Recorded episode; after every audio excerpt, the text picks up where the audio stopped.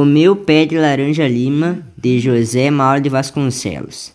Ele conta a história de um pequeno pé de laranja lima que o Zezé encontra quando eles se mudam para outra casa. Daí cada um dos irmãos dele pegou uma árvore para ser sua, e acabou que o Zezé ficou com uma um pequeno pé de laranja lima. No começo ele não gostou muito da ideia, mas em alguns segundos depois ele começou a conversar com a árvore. E o livro é muito legal. Do, uh, um dos motivos é porque a história é, é tipo uma autobiografia do autor.